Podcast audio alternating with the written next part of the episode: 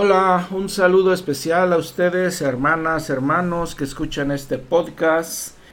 Esto es Reflexiones de las Escrituras en el segundo año. Este año estamos platicando, reflexionando del Nuevo Testamento. El año pasado platicamos del Antiguo Testamento. Actualmente estamos reflexionando y estudiando las cartas, las epístolas de Pablo. En este episodio en particular vamos a ver la segunda epístola de Corintios, esto de acuerdo a cómo viene en nuestro Nuevo Testamento. Platicamos en el episodio pasado que se han encontrado varias cartas de Pablo. No podemos necesariamente ponerlas en este orden, pero así están. Ahora, en el libro de Hechos, la cronología de esta carta en particular, segunda de Corintios, se encuentra entre los capítulos 18 al 20.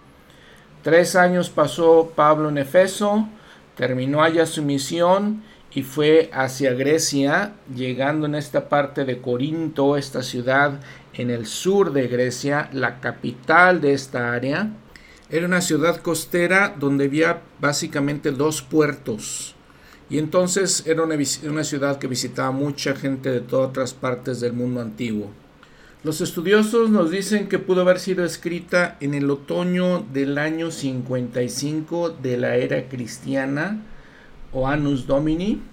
Y nos dicen también que una manera buena de describir esta epístola puede ser una defensa. ¿Una defensa de qué? Contra alguna gente que lo criticó. Obviamente él fue a Corinto y cambió muchas cosas con las enseñanzas que le llevó hizo que perdieran perdiera cierta fuerza el templo de Atenas que se encontraba ahí, que era un templo muy popular, y entonces obviamente fue criticado. Otra cosa que hizo cuando estaba allá y que viene en la primera carta que tenemos en el Nuevo Testamento, es que amonesta a los santos. Y también algunos aceptaron la amonestación, otros no la aceptaron, pero eh, entonces Pablo se defiende de esas cosas. Tito le da las noticias de que había gente en Corinto que había aceptado la amonestación y se habían humillado. Y entonces eso lo lleva a escribirles rápidamente y mandarles una carta con Timoteo y Erasto, algo que vemos en Hechos 19, 21 y 22, donde dice enviando a Macedonia, Macedonia es Grecia, a dos de los que le ayudaban. Y en esta epístola les da las gracias por aquellos que fueron humildes, mansos en reconocer la amonestación de él. Y en general la podemos dividir en tres partes, esta epístola. Capítulos 1 al 7 explica él por qué cambió su itinerario, eh, les contesta algunas cosas de que lo estaban, eh, lo estaban culpando, de que no era digno de confianza. Después en los capítulos 8 y 9 los anima para que junten todos sus diezmos y ofrendas. Y luego en los capítulos 10 al 13 defiende Pablo su autoridad como apóstol y les comenta que eh, su llegada a Corinto sería inminente. Y ahora en este episodio vamos a ver los capítulos 1 al 6. Y en esto vamos a ver, por ejemplo, al principio cómo les los saluda en su manera regular. Básicamente en todas las epístolas vamos a ver un saludo muy parecido. Como les decía, después les dice el cambio en sus planes para visitarlos. Y luego habla del perdón, de perdonar a los que nos ofenden. Habla del servicio de los apóstoles que deben conocer a Cristo y que son ministros del nuevo convenio esto es en los capítulos 1 al 3. Y luego en el capítulo 4 y 5 nos sigue hablando de los apóstoles, como parte de su misión es llevar la luz de Cristo, es traer a Cristo a la gente, o tal vez deberíamos decir traer la gente a Cristo. Y luego en el capítulo 5 y 6 habla de cómo sufren aflicciones, aún así se regocija, y que nos debemos separar de la gente que no es limpia, de la gente él llama inmunda. Y así entonces, esta es nuestra introducción a esta epístola, segunda de Corintios.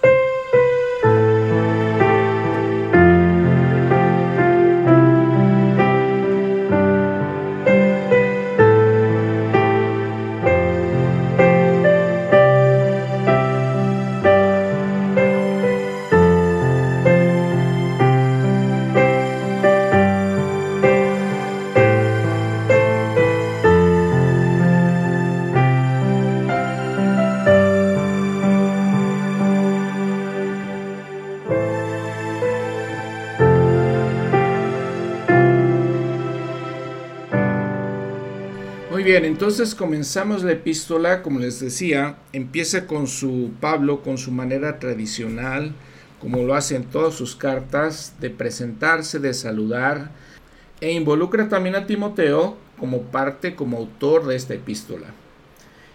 Y luego en el versículo 3 y en versículo 4 dice palabras muy especiales.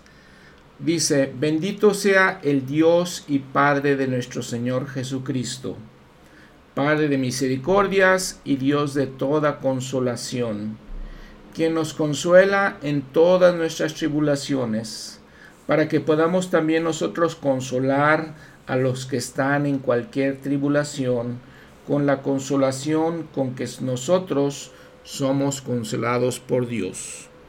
En esto Pablo directamente habla de Dios, nuestro Padre Celestial, y de su Hijo Jesucristo. Nos enseña la teología de que ellos son dos seres separados. Y nos enseña también de sus atributos, que están aquí, ellos, junto a nosotros, para consolarnos en nuestras angustias, en nuestros problemas, en nuestros eh, obstáculos, en todas las cosas que enfrentamos en esta vida. Hemos platicado que Pablo sufrió, sufrió muchas tribulaciones, sufrió persecuciones, fue azotado, estuvo, estuvo a punto de morir, naufragó varias veces. Entonces él era, estaba bastante acostumbrado a las tribulaciones y él nos da consuelo y nos ayuda a entender que nuestro Padre Celestial así como dio consuelo a su Hijo Jesucristo, nos da consuelo a nosotros, también sus hijos. En el versículo 5, porque de la manera que abundan en nosotros las aflicciones de Cristo, así también por el mismo Cristo nuestra consolación. Pero si somos atribulados es para vuestra consolación y salvación, la cual se efectúa en el sufrir las mismas aflicciones que, que nosotros también padecemos o si somos consolados, es por vuestra consolación y salvación. Y nuestra esperanza con respecto a vosotros es firme, pues sabemos que así como sois compañeros en las aflicciones, también lo sois en la consolación. Y este tema es algo muy interesante, de mucha eh, reflexión, porque nadie de nosotros queremos sufrir aflicciones. Pero básicamente lo que nos está enseñando aquí es que por medio de estas aflicciones aprendemos de Cristo, aprendemos a ser como Cristo y también aprendemos a dar consolación a otras personas alrededor de nosotros que sufren aflicciones. Me lleva a pensar en Alma 7, que le hemos leído varias veces en nuestro podcast, porque es una escritura muy especial, eh, muy profunda en todo lo que dice y dice que el Señor, que Jesucristo, saldrá sufriendo dolores y aflicciones y tentaciones de todas clases. Otra vez, dolores, aflicciones y tentaciones de todas clases. Y esto para que se cumpla la palabra que dice, tomará sobre sí los dolores y las enfermedades de su pueblo. Y continúa Alma diciendo, que el Señor tomará sobre sí la muerte para soltar las ligaduras de la muerte. Algo que platicamos en el episodio pasado de importancia, eh, la trascendencia tan esencial de la resurrección de nuestro Señor.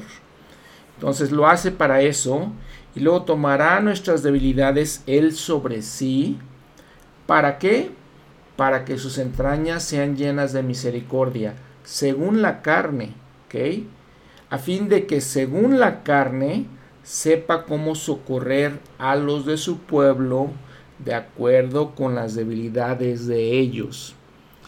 Y claro que hay que meditar mucho esto, reflexionar.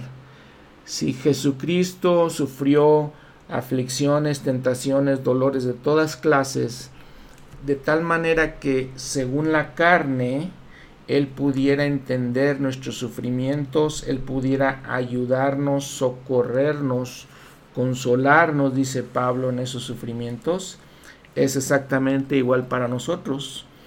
No somos excepción, al contrario, ¿verdad? Al contrario, nosotros somos mucho menores que Jesucristo y, si Él lo hizo más debemos hacerlo nosotros.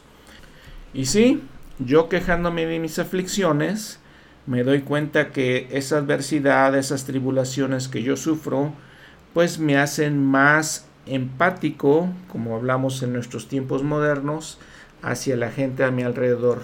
Me llevan a ser más compasivo.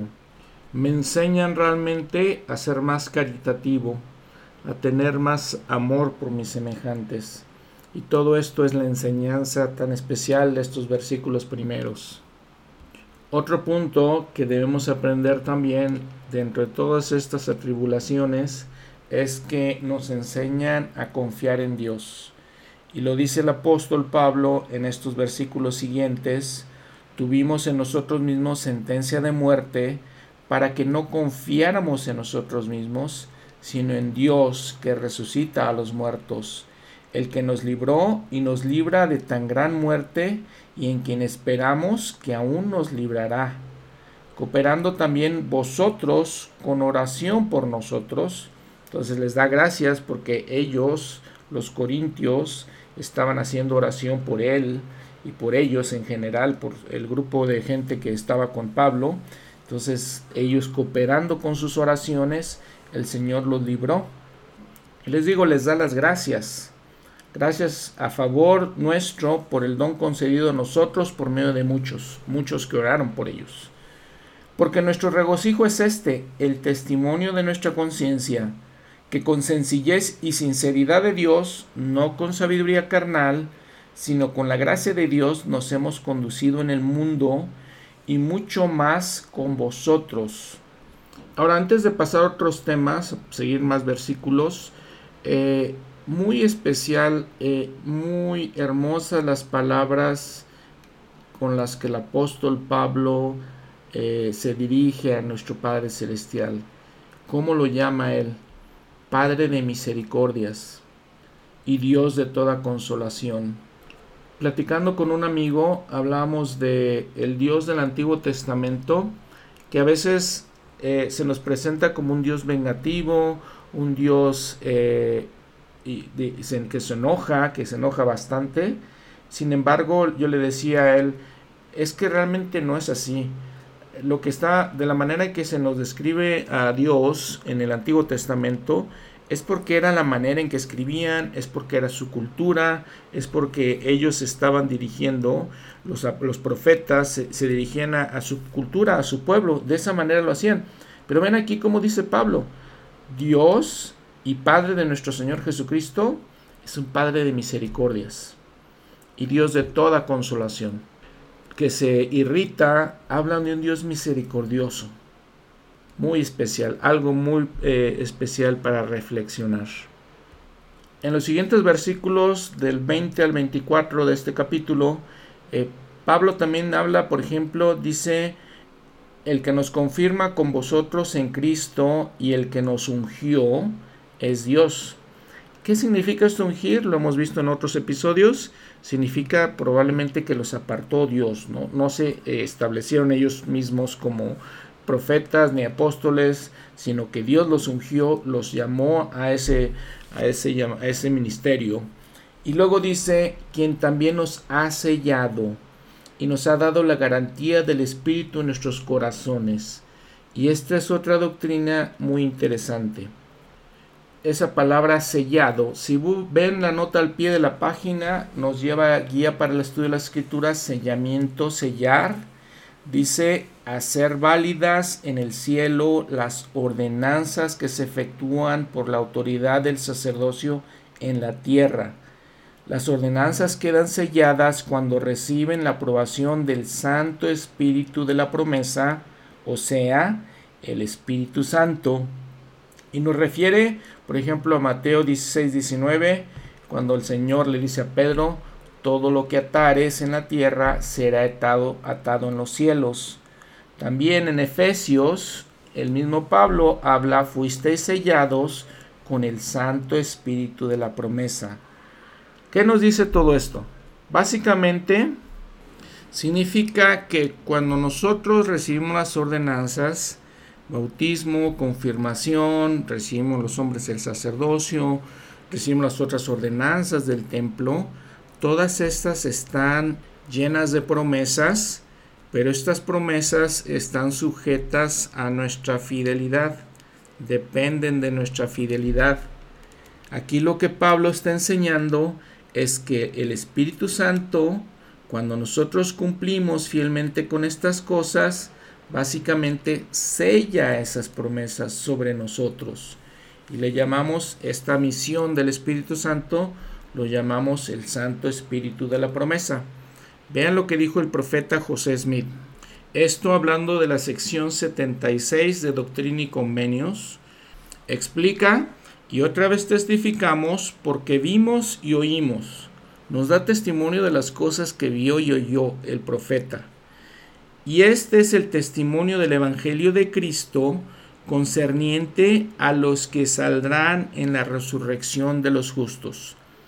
Nuevamente, estas promesas se dan a aquellos que son fieles y justos, que cumplen con parte del convenio o de los convenios, que hacemos en el templo al bautizarnos cumplen con eso, resurrección de los justos. Estos son los que recibieron el testimonio de Jesús y creyeron en su nombre y fueron bautizados según la manera de su sepultura, siendo sepultados en el agua en su nombre. Y esto de acuerdo con el mandamiento que él ha dado, para que, guardando los mandamientos, fuesen lavados y limpiados de todos sus pecados. Aquí vemos varias ordenanzas. Y recibiesen el Santo Espíritu por la imposición de las manos del que es ordenado y sellado para ejercer este poder. Tenemos que hacer estas ordenanzas o recibir estas ordenanzas de alguien que tiene la autoridad. Son quienes vencen por la fe y son sellados por el Santo Espíritu de la promesa, que el Señor derrama sobre todos los que son justos y fieles. Estos son los que constituyen la iglesia del primogénito. Son, aquellos en cuyas manos el Padre ha entregado todas las cosas. Son sacerdotes y reyes que han recibido de su plenitud y de su gloria y son sacerdotes del Altísimo, según el orden de Melquisedec, que fue según el orden de Enoch, que fue según el orden del Hijo unigénito. Estos morarán en la presencia de Dios y de su Cristo para siempre jamás. Son aquellos cuyos nombres están escritos en el cielo, donde Dios y Cristo son los jueces de todo. Son hombres justos hechos perfectos mediante Jesús, el mediador del nuevo convenio, que obró esta perfecta expiación derramando su propia sangre. Estos son aquellos cuyos cuerpos son celestiales, cuya gloria es la del sol, sí, la gloria de Dios, el más alto de todos, de cuya gloria está escrito que tiene como símbolo el sol del firmamento. Cierro la cita. Hablamos el episodio pasado de que cuando nosotros resucitemos, de acuerdo con nuestras obras, de acuerdo con nuestra fe, vamos a recibir cuerpos celestiales, cuerpos terrestres o cuerpos celestiales. Ahora, ven, ven, pongamos atención en los detallitos de todas estas palabras. Dice el profeta que estas personas, estos que van a morar con Dios y con Cristo, que van a eh, morar en la gloria celestial, la más alta de todos, de todas las glorias, perdón, dice, son quienes vencen por la fe. Dice, no son hombres perfectos ni mujeres perfectas, claro que tenemos que incluir a todas las mujeres también aquí. No, no son perfectos, son personas justas, hechas perfectas mediante Jesús, el mediador del nuevo convenio. ¿Cómo es esto? por medio de su expiación, por medio del derramamiento de su sangre. Además, el profeta explica, estas personas que llegan a hacer esto, estas personas que logran esto, menciona él, esta pues es la vida eterna, conocer al único Dios sabio y verdadero. Y ustedes mismos tienen que aprender a ser dioses y a ser reyes y sacerdotes Ahora, ¿cómo se logra esto? Esto puede parecer así muy lejos, lejos de nuestra realidad, pero menciona el profeta, al avanzar de un pequeño grado a otro, paso a paso, de una capacidad pequeña a una mayor, de gracia en gracia, de exaltación en exaltación. Y claro que hay que reflexionar aquí en todo esto porque son pasos pequeños de, uno, de una a otra cosa, ¿no? Vamos aprendiendo poco a poco en la vida, como todo en la vida. Así vamos creciendo de un lugar a otro y, quiero recalcar lo que dice el profeta, que damos pasos pequeños, no dice pasos grandes, pasos pequeños, de una capacidad pequeña a una mayor. Recordemos también que para lograr todo eso, dice Doctrínico Menio 76, que son aquellas personas, aquellas personas que van a vivir con nuestro Padre Celestial, con Jesucristo, que van a llegar a la gloria celestial, son los que reciben el testimonio de Jesús y creen en su nombre. Y nuevamente esta doctrina que introduce el apóstol Pablo es que esas personas que son fieles, que han recibido las promesas y han cumplido todos los convenios que han hecho y han sido fieles a esas promesas, o fieles podemos decir más bien a esos convenios, son sellados, sellados por el Espíritu Santo, Santo Espíritu de la promesa, que se derrama sobre todos los que son justos y fieles. Para reafirmar y concluir con este tema, escuchemos lo que dice el elder Bruce R. McConkie. El Santo Espíritu de la promesa es el Espíritu Santo prometido a los santos, o en otras palabras, es el Espíritu Santo. Este título se usa en conexión con el poder del Espíritu Santo para sellar y confirmar, es decir, el poder dado para ratificar y aprobar los actos justos de los hombres, actos que unen sobre la tierra y en el cielo.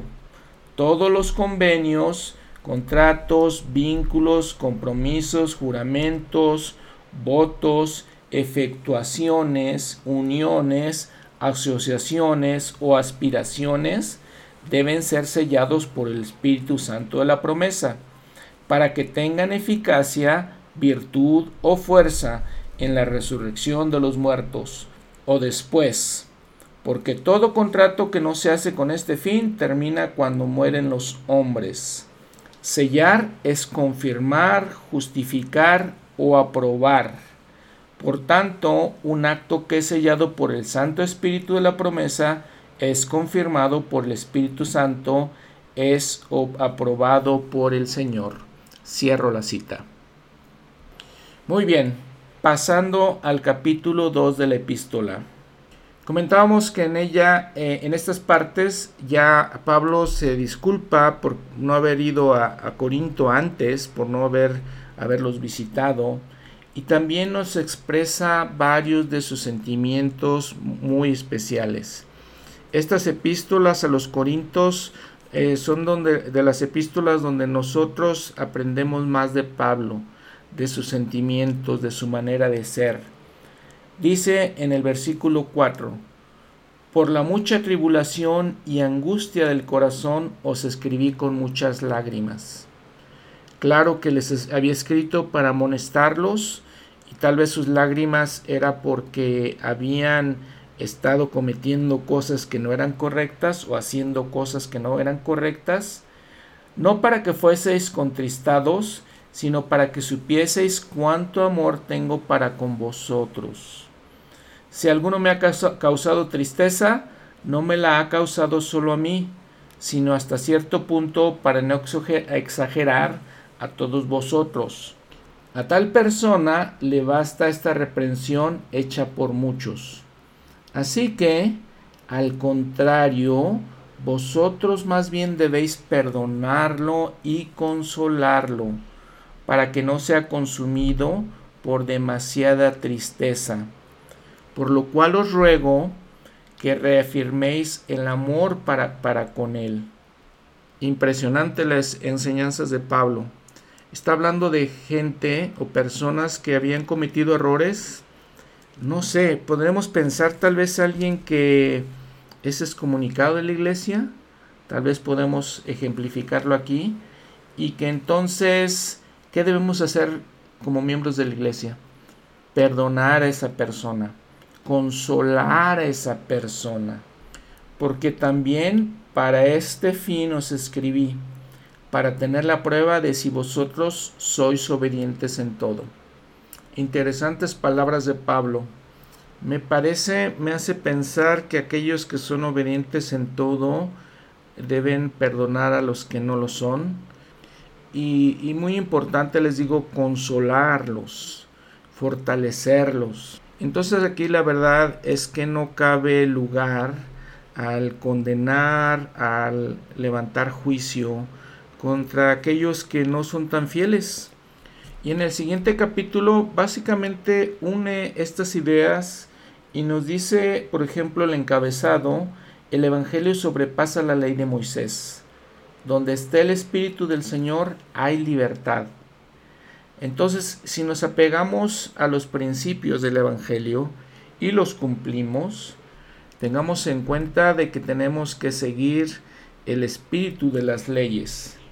Versículo 6, un versículo también especial. La segunda parte del, del versículo, porque la letra mata, pero el espíritu vivifica. En el versículo 3 también, en la última parte del versículo, nos dice, todas estas cosas están escritas en nuestro corazón, no en tablas de piedra, como fue con la ley de Moisés. Y enseña además al final de este capítulo que el pueblo de Israel a veces estaba cegado por la ley de Moisés. No podían cumplirla, no las tenían en sus corazones. Dice versículo 15, aún hasta el día de hoy, cuando se lea a Moisés, el velo está puesto sobre el corazón de ellos.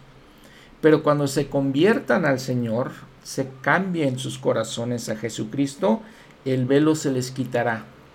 Porque el Señor es el Espíritu, y donde esté el Espíritu del Señor, allí hay libertad. En cuanto a libertad, dice Guía para el Estudio de las Escrituras, el poder o facultad para actuar y pensar libremente, sin compulsión. En sentido espiritual, la persona que se arrepiente y obedece la voluntad de, Dios queda libre de la esclavitud del pecado, mediante la expiación de Jesucristo.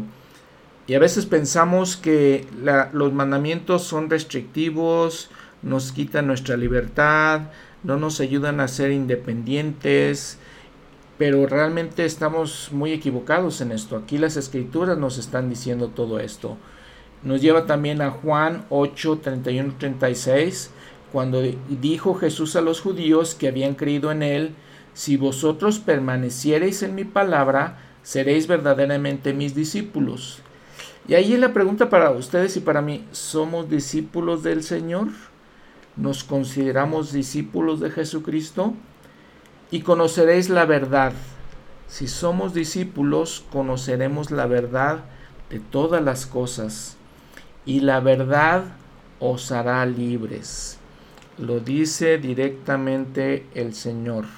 Y en todos estos principios, uh, para mí es importante que yo los entienda, que busque la sabiduría de Dios y los invito igual a hacer eso, reflexionar, tratar de entender todos estos principios, porque tenemos ante nosotros muchas dificultades, mucha adversidad, eh, varias cosas en nuestro mundo que nos atraen y nos hacen eh, equivocarnos en el camino. Entonces creo que una de las cosas más importantes es que al leer las escrituras podamos ir poco a poco, ir de esas pequeñas cosas a cosas mayores, como leímos anteriormente, y podamos entender más a profundidad estos principios, pero sobre todo aplicarlos a nuestras propias vidas. En el capítulo 4, Pablo dice, las pruebas de la vida terrenal no son nada comparadas con la gloria eterna. Y nos empieza diciendo que cuando hemos alcanzado la misericordia, la misericordia de, Dios, no desfallecemos. Antes bien, renunciamos al oculto y vergonzoso, no andando con astucia ni adulterando la palabra de Dios, sino por la manifestación de la verdad. ¿Cuál es la verdad? preguntó el presidente Nelson en la conferencia de octubre del 2022. Hay muchos en la tierra hoy en día que no llegan a la verdad solo porque no saben dónde hallarla. Algunos nos quieren hacer creer que la verdad es relativa, que cada persona debe determinar por sí misma lo que es verdadero. Tal creencia no es más que una expresión de deseo de quienes, además, piensan equivocadamente que no serán responsables ante Dios.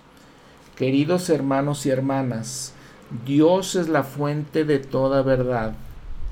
La Iglesia de Jesucristo de los santos de los últimos días acepta toda la verdad que Dios comunica a sus hijos, ya sea que se aprenda en un laboratorio científico o que se reciba por revelación directa de Él. Hoy y mañana, hablando de la conferencia general, ustedes seguirán escuchando la verdad desde este púlpito. Tomen notas de las ideas que capten su atención y, de las que les acudan a la mente y permanezcan en su corazón. Con espíritu de oración, pidan al Señor que les confirme que, que lo que han escuchado es verdadero. Ahora Pablo continúa porque no nos predicamos a nosotros mismos, sino a Jesucristo el Señor. Y nosotros somos vuestros siervos por causa de Jesús. Porque Dios, que mandó que de las tinieblas resplandeciese la luz, es el que resplandeció nuestros corazones para iluminación del conocimiento de la gloria de Dios en la faz de Jesucristo. Pero tenemos este tesoro en vasos de barro, para que la excelencia del poder sea de Dios y no de nosotros. ¿Qué nos dice básicamente aquí Pablo?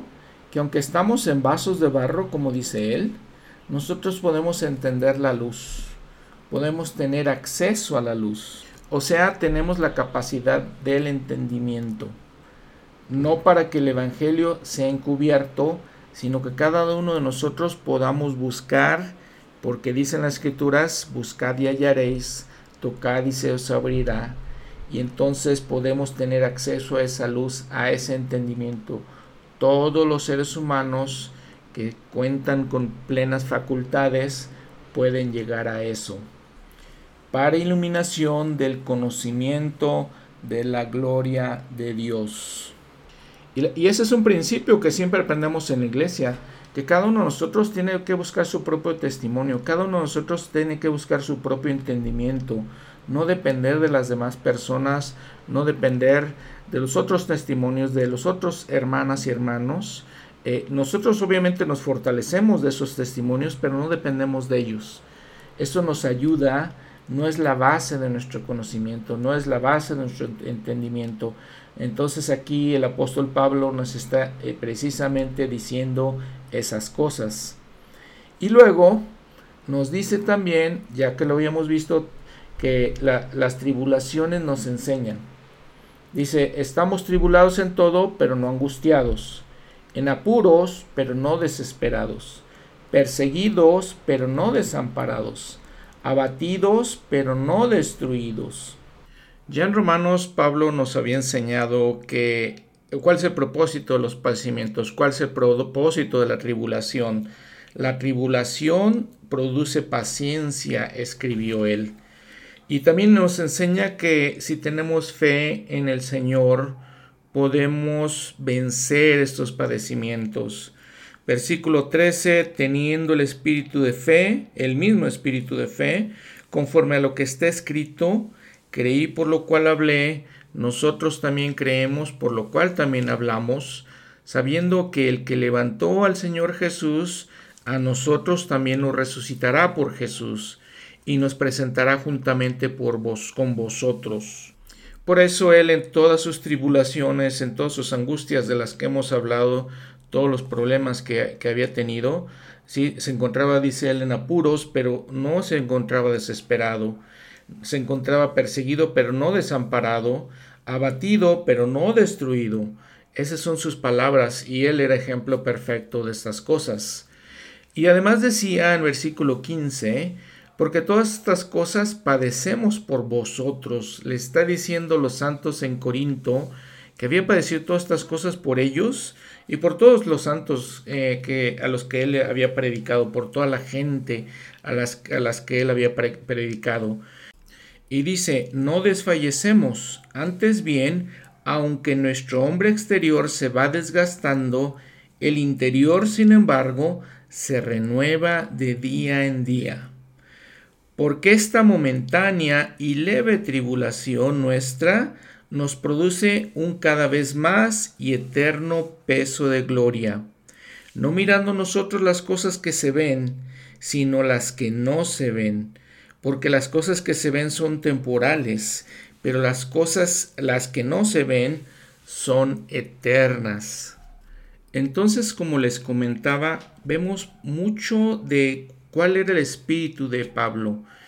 Vemos que había sufrido era experimentado en quebranto tal como el Salvador, pero dice que lo hacía por los santos, número uno, sabía con el, lo hacía con el entendimiento que eso le producía paciencia, que eso le producía acercarse al Señor, le ayudaba con esas cosas y que como leímos en el encabezado, las pruebas de la vida terrenal no son nada comparadas con la gloria eterna. Y entonces todo eso nos enseña eh, la importancia de la fe, lo esencial que es la fe en todo esto. Que dice que toda esta tribulación es momentánea, es, son cosas que vemos, pero que son temporales. Y las cosas, como las, lo es la fe, que no vemos, son eternas. Y, creo que aplicar esto a nuestra propia vida, pues ese es vital, es, es demasiado importante el que reflexionemos estas cosas, cómo podemos aprender a aplicar todas estas enseñanzas y cómo podemos eh, aprender de la aflicción, qué cosas debemos aprender de ella y cómo podemos tener la fe necesaria para encontrar nuestra fortaleza en Jesucristo y entender el propósito de todas estas cosas. En el versículo 13, él, por ejemplo, parafrasea Salmo 116, 10 y dice que su motivo para hacer todas estas cosas, para soportar toda esta tribulación, es porque él creía.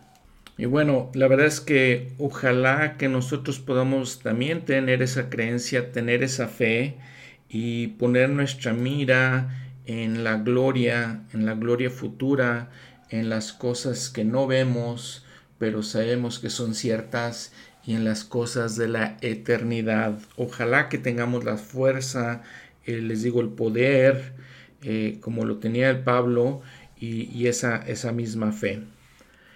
Capítulo 5. Los santos andan por fe y buscan tabernáculos de gloria inmortal. El Evangelio reconcilia al hombre con Dios los ministros de Dios llevan la palabra de reconciliación al mundo. Aquí aprendemos esta doctrina, la doctrina de la reconciliación. Este capítulo comienza hablando de nuestra morada terrestre, este tabernáculo. Se deshace, obviamente morimos, pero vamos a recibir la resurrección y ya lo hemos hablado varias veces de lo esencial, ¿no? Vital, eh, central en la doctrina del Evangelio, la resurrección. Se deshace este tabernáculo, tenemos de Dios un edificio, una casa no hecha por manos, eterna en los cielos. La resurrección va a ser eterna y vamos a recuperar nuestra perfecta forma, esta doctrina que, de la que hablamos en el episodio pasado, que entendemos más fácilmente, más claramente por el libro de Mormón. En el versículo 2 dice que él está ansioso de poder tener la resurrección, tener ese cuerpo celestial, porque dice estamos eh, gimiendo. La verdad es que lo que entendemos de la historia antigua es que la gente sufría bastante, sufría dolor. ¿Por qué? Porque pues no tenían penicilina, no tenían medicina moderna, no tenían eh, refrigeradores, todo ese tipo de cosas. Entonces, regularmente la gente sufría dolor. En general sufría dolor. No había pastillas, no había medicina, les digo. Entonces él, Pablo, dice, estoy ansioso de poder resucitar y recibir un cuerpo en su forma perfecta. Él se expresa en este versículo 14, por ejemplo, donde dice, los, los que estamos en este tabernáculo gemimos agobiados. Pero también menciona que vivimos confiados, versículo 6, y sabiendo que entre tanto estamos en el cuerpo, peregrinamos ausentes del Señor. Claro que eso tiene que ver con la doctrina de la vida preterrenal. Solamente en la iglesia encontramos esta doctrina, en la iglesia de Jesucristo. Aquí nos está diciendo, estamos ausentes del Señor, dejamos nuestra casa con nuestro Padre Celestial, la vida preternal, para venir a esta tierra. Y dice, estamos en este cuerpo. Porque andamos, porque por fe andamos, no por vista. Y les digo, todo esto nos explica lo que entendemos del plan de salvación, que aprendemos eh, en la primaria, que aprendemos en principios del Evangelio, todo esto que venimos a esta tierra, nos alejamos de Dios, estamos ausentes del Señor, para tomar este cuerpo y para andar por la fe, no por la vista, no tenemos conocimiento de las cosas, no recordamos, tenemos ese velo. Aquí Pablo nos está explicando exactamente esas cosas. Y continúan los siguientes versículos. Claro que a veces quisiéramos, él mismo lo dice, estar ausentes del cuerpo y estar presentes delante del Señor. Y luego nos comenta que es menester que todos nosotros comparezcamos ante el tribunal de Cristo para que cada uno reciba según lo que haya hecho mientras estaba en el cuerpo, sea bueno o sea malo. Todos vamos a tener que presentarnos ante Dios y declarar o ver la, nuestras obras, ver la clase de, de personas en la que nos convertimos. Aquí también nos da a entender algo de lo que hemos platicado en los episodios anteriores, de cuando pensamos que Pablo está hablando de que todo lo podemos hacer por tener fe en Dios sin ningunas obras, aquí nos está dando a entender que no, no es exactamente eh, lo que él está diciendo. Él está diciendo aquí, nos vamos a presentar ante Dios y vamos a recibir lo que hayamos hecho lo que de las obras que hayamos tenido, sean buenas o sean malas, dice él. Escuchemos el comentario que hizo el profeta José Smith. Él tiene el timón del juicio en sus manos. Es un, un sabio legislador y juzgará a todos los hombres no de acuerdo con las estrechas y mezquinas ideas de estos, sino según lo que hayan hecho en la carne, ya sea bueno o malo, Aquí está citando a Pablo. Sea, lo, sea que se realicen estas acciones en Inglaterra, América, España, Turquía o India, juzgará al hombre no por lo que no tenga, sino por lo que tenga. Y los que hayan vivido sin ley serán juzgados sin ley, y los que tuvieran una ley serán juzgados por esa ley. No debemos dudar de la inteligencia y del juicio del gran Jehová. Él impartirá juicio y misericordia a todas las naciones de conformidad con lo que respectivamente merezcan, con sus maneras de obtener inteligencia, con las leyes por medio de las cuales se hayan gobernado, con las oportunidades que se les hayan dado para obtener conocimientos correctos y con sus inescrutables designios con relación a la familia humana y cuando se manifiesten los propósitos de Dios y se descorra la cortina de lo futuro, todos tendremos que confesar finalmente que el juez de toda la tierra ha hecho lo que es justo. Cierro la cita. Y eso la verdad es que es demasiado interesante. esto tan, este concepto tan interesante que nos está hablando el profeta.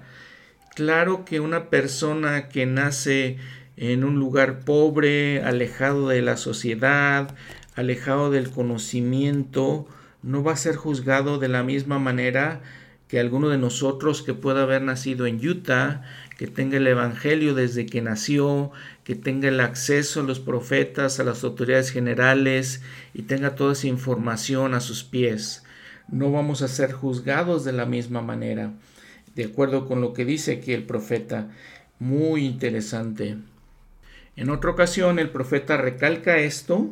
Dice, los hombres serán tenidos por responsables de lo que tengan y no de lo que no tengan. Toda luz e inteligencia que les comunique su benévolo Creador, ya sea mucha o poca, por esa misma serán juzgados con justicia, y se les requiere que obedezcan y mejoren aquello que les sea dado, y sólo aquello, porque no sólo de pan vivirá el hombre, sino de toda palabra que sale de la boca de Dios. Cierro la cita. Entonces aquí también podemos aprender que de acuerdo con lo que nosotros, el acceso que nosotros tenemos al conocimiento, de acuerdo a nuestra fe en Cristo, dice en el versículo 17, si alguno está en Cristo, nueva criatura es. Las cosas viejas pasaron, he aquí todas son hechas nuevas. Si me regreso al versículo 15, y vio la, traducción inspirada, la versión inspirada, dice, de manera que nosotros de aquí en adelante no vivimos más según la carne, y aun si en otro tiempo vivimos según la carne, desde, desde que conocimos a Cristo, ya no vivimos más según la carne. Y el desafío es ese, el desafío es que tenemos que ser criaturas nuevas, no podemos vivir según la carne, dice aquí Pablo, no podemos ser las mismas personas, no podemos pensar igual que el mundo, no podemos actuar igual que el mundo, ni que los motivos, ni los, eh, los intereses, los deseos de nuestro corazón sean igual que el mundo. Eso ya no es. En palabras de Pablo, y aun si a Cristo conocimos según la carne, ahora ya no le conocemos así. Somos personas nuevas, las cosas viejas pasaron. Tenemos que dejar ese pasado de nosotros, los que por ejemplo conocimos el Evangelio después, en nuestra vida, en nuestra vida adulta tal vez, o en otra parte de nuestra vida, tenemos que dejar todo eso. Vean que la nota al pie de la página nos refiere a nacer de Dios, nacer de nuevo, en la nota C, el hombre natural, todo eso lo dejamos atrás. Todo eso lo tenemos que quitar de nuestra vida. ¿Por qué es esto? En los siguientes versículos, todo esto proviene de Dios, quien nos reconcilió consigo mismo por medio de Cristo y nos dio el ministerio de la reconciliación, a saber, que Dios estaba en Cristo reconciliando consigo mismo al mundo, no tomándoles en cuenta sus pecados, y nos ha encomendado a nosotros la palabra de la reconciliación. ¿Qué nos está explicando? Tenemos que cambiar porque Dios nuestro Padre, por medio de Jesucristo, nos invita a que nos reconciliemos con Él. Recordemos, el hombre natural es enemigo de Dios. Reconciliarnos significa, dice nota al pie de la página otra vez, redimirnos, redención. Si buscamos la palabra reconciliarse en el diccionario de la lengua española, eh, dice volver a las amistades o atraer y acordar los ánimos desunidos que entonces dice el reconciliarnos, este ministerio de reconciliación por medio de Cristo, recordemos que es por medio de Cristo que logramos esto, es volver a, ser amigos de Dios. Otra vez, el, el, hombre natural es enemigo de Dios, por medio de la reconciliación nos volvemos, volver a esa amistad con Dios. Y Él, o porque Él, no tome en cuenta nuestros pecados Ahora en el versículo 20, vean Pablo. Él dice, somos embajadores en nombre de Cristo. Él es un embajador. Como si Dios rogase por medio de nosotros. Os rogamos, es una invitación para ustedes y para mí. Os rogamos en nombre de Cristo, reconciliaos con Dios. La invitación, reconciliémonos con Dios. Ese es el ruego de Pablo y estoy seguro que de nuestro Padre Celestial mismo y de Jesucristo también y obviamente de todos los profetas es el ruego. Ya en el versículo 1 del capítulo 6 nos dice que os exhortamos también a que no recibáis en vano la gracia de Dios. En una lectura sugerida en el manual Bensígueme, nos pide que leamos el Ministerio de la Reconciliación por el elder Jeffrey R. Holland en la Conferencia General de octubre del 2018. En ella, en este mensaje, el elder Holland nos dice, hermanos y hermanas, Jesús ha pedido que vivamos juntos en amor, sin disputas entre nosotros. Él advirtió a los nefitas, aquel que tiene el espíritu de contención no es mío. Ciertamente, nuestra relación con Cristo la determinará en gran medida, o al menos influirá en ella, la relación que tengamos el uno con el otro. Y él dijo, si deseas venir a mí, y te acuerdas de que tu hermano tiene algo contra ti, ve luego a tu hermano y reconcíliate primero con él, y luego ven a mí con íntegro propósito de corazón, y yo te recibiré. Entonces, entendemos que el ministerio de reconciliación es con nuestro Padre Celestial primeramente y con Jesucristo, pero también con nuestros hermanos, con nuestros semejantes, de acuerdo a este mensaje. Sigue diciendo el Elder Holland, perdonad y seréis perdonados, enseñó Cristo en tiempos del Nuevo Testamento. Y en nuestros días yo el Señor perdonaré a quien sea mi voluntad perdonar, mas a vosotros os he requerido perdonar a todos los hombres. No obstante, es importante que cualquiera de ustedes que viva con verdadera angustia tenga en cuenta lo que no dijo. Él no dijo, no se les permite sentir dolor verdadero ni pesar real por las devastadoras experiencias que hayan tenido por culpa de otra persona. Ni tampoco, dijo, a fin de perdonar totalmente tienes que volver a una relación tóxica o volver a circunstancias destructivas y de maltrato. No obstante, a pesar de las ofensas más terribles que nos puedan sobrevenir, solo podemos elevarnos por encima de nuestro dolor al poner los pies en la senda de la sanación real. Tal senda es la senda del perdón que anduvo Jesús de Nazaret, quien nos invita a cada uno de nosotros, ven, sígueme. En dicha invitación a ser su discípulo y a tratar de hacer cual Él hizo, Jesús nos pide que seamos instrumentos de su gracia, que seamos embajadores en nombre de Cristo, en el, ministerio de la reconciliación, como Pablo lo describió a los corintios. El sanador de toda herida, aquel que rectifica todo agravio, nos pide que trabajemos con él en la impresionante labor de pacificar en un mundo que no hallará paz, la paz de ninguna otra forma. Así que, como escribió Phillips Brooks, Ustedes que permiten que los desdichados malentendidos continúen de año en año con la intención de aclararlos algún día, ustedes que mantienen vivas miserables disputas porque no terminan de decidir que ahora es el momento de sacrificar el orgullo y zanjarlas, ustedes que pasan frente a hombres por la calle hurañamente sin hablarles debido a algún ridículo rencor, Ustedes que dejan el corazón de alguien anhelando la palabra de encomio o empatía que piensan decir algún día, vayan al instante y hagan aquello que quizás jamás volverán a tener la oportunidad de hacer. Cierro la cita del Elder Holland. Ahora ya en el versículo 21 Pablo menciona, al que, no, al que no conoció pecado, Cristo, por nosotros le hizo pecado para que nosotros fuésemos hechos justicia de Dios en Él. Él pagó por nuestros pecados y también pagó por los pecados de aquellos que nos han ofendido. Entonces tenemos que perdonar. Capítulo 6. Hoy es el día de la salvación. Los ministros de Dios deben andar rectamente y soportar todas las cosas. Los santos no deben unirse en yugo desigual con los incrédulos.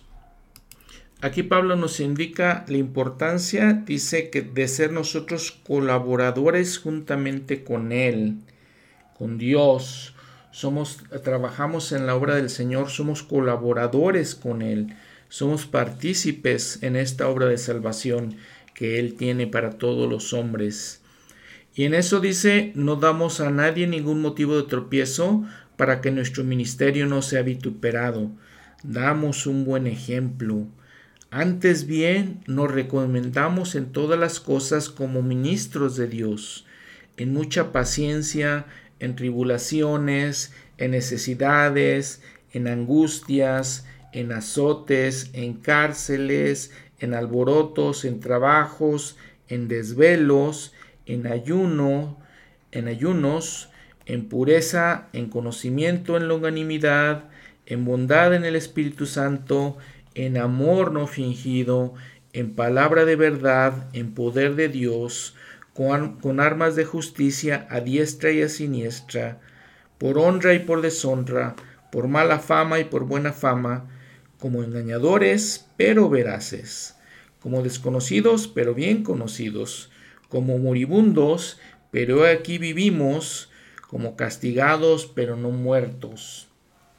Y, sigue y, continúa con varias cosas eh, que, dice Pablo. Obviamente estas cosas las está diciendo y nos, nos invita a que nosotros seamos embajadores del Señor, eh, copartícipes de su trabajo, de su obra, eh, ministros de Dios.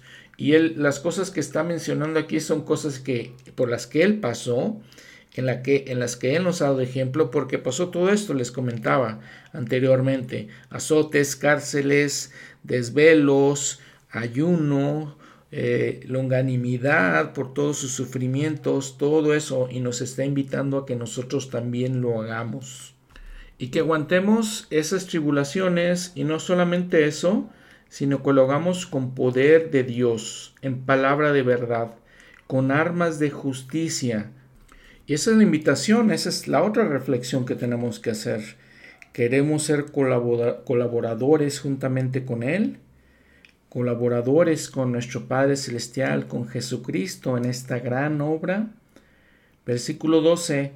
No estáis limitados por nosotros, sino que estáis limitados por vuestro propio corazón. Nosotros mismos nos limitamos nuestro corazón. Si no tenemos un corazón dispuesto para ayudar, nosotros mismos nos estamos limitando, les digo. Ahora en los siguientes versículos eh, cambia completamente el pensamiento de, lo que está hablando Pablo. Eh, muchos de los eruditos de las escrituras nos dicen que probablemente esto fue agregado por los traductores o por otras personas porque no tiene mucho sentido que cambie completamente el tema. Desde el versículo 14 hasta el 18. Y entonces es, es difícil de entenderlo. Capítulo 7. La tristeza derivada del pecado que según Dios produce arrepentimiento. La tristeza del mundo produce muerte. Nos sigue diciendo el apóstol Pablo, ya que tenemos esas promesas, limpiémonos de toda inmundicia de carne y de espíritu, perfeccionando los santos en el temor de Dios. ¿Y qué les comenta a continuación? Es, les dice en parte de, de su primera visita que les había hecho y tal vez de su primera carta, donde pues los amonesta, les eh, advierte las cosas que están haciendo malas y dice que fueron atribulados.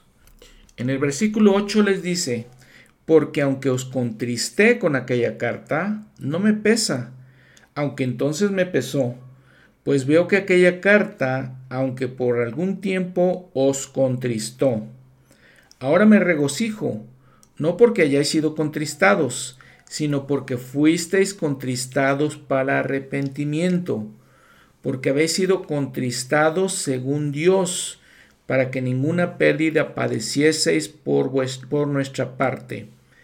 Y les enseña este principio muy interesante, muy, muy importante, porque la tristeza que es según Dios produce arrepentimiento para salvación de lo cual no hay que arrepentirse, pero la tristeza del mundo produce muerte. Y este principio es que básicamente cuando cometemos algún pecado, por ejemplo, yo robo un banco y entonces viene la policía, me detiene la policía y me mete a la cárcel y voy a estar ahí 20 años en la cárcel. Y entonces, ¿qué siento? Tristeza, según el mundo, y pienso, uff, qué vida tan mala, tan miserable, voy a pasar 20 años en la cárcel. Esa no es la tristeza según Dios. La tristeza según Dios obviamente nos conduce al arrepentimiento. Dice el presidente Kimball, con frecuencia las personas indican que se han arrepentido cuando todo lo que han hecho es expresar pesar por un acto malo. Por otra parte, el arrepentimiento verdadero se caracteriza por esa tristeza que es según Dios, la cual cambia, transforma y salva. Sentir pesar no es suficiente. Tal vez el reo en la penitenciaría, al llegar a comprender el alto precio que debe pagar por su necedad, podrá desear no haber cometido el crimen. Eso no es arrepentimiento. El hombre depravado que está sufriendo una dura condena por el delito de violar a una mujer debe sentir mucho pesar por lo que hizo, pero no se ha arrepentido si la fuerte condena es el solo, es el solo motivo de su pesar. Ese es el pesar del mundo. El hombre verdaderamente arrepentido siente pesar antes de ser aprendido. Siente pesar aun cuando jamás salga a luz su secreto. Arrepentimiento, que es según Dios, significa que el individuo llega a reconocer el pecado y voluntariamente, sin la presión de causas externas, inicia su transformación. Cierro la cita del presidente Kimball. ¿Qué les parece? Todas estas reflexiones, todas estas cosas que tenemos que aprender, estos conceptos, estas doctrinas que nos enseña este gran apóstol Pablo, como ya lo hemos mencionado. Les comento como siempre, todas estas eh, lecturas, todos estos comentarios que les hago, no provienen de mí, los tomo de ciertos mensajes de las autoridades generales, de los manuales, enseñanzas de los presidentes de la iglesia, del manual La vida y enseñanza de Cristo y sus apóstoles, que es el manual de instituto, del libro verso por verso, el Nuevo Testamento, este es el volumen 2 ya, los tomo de comentarios que hace la, hermana Lynn Wilson.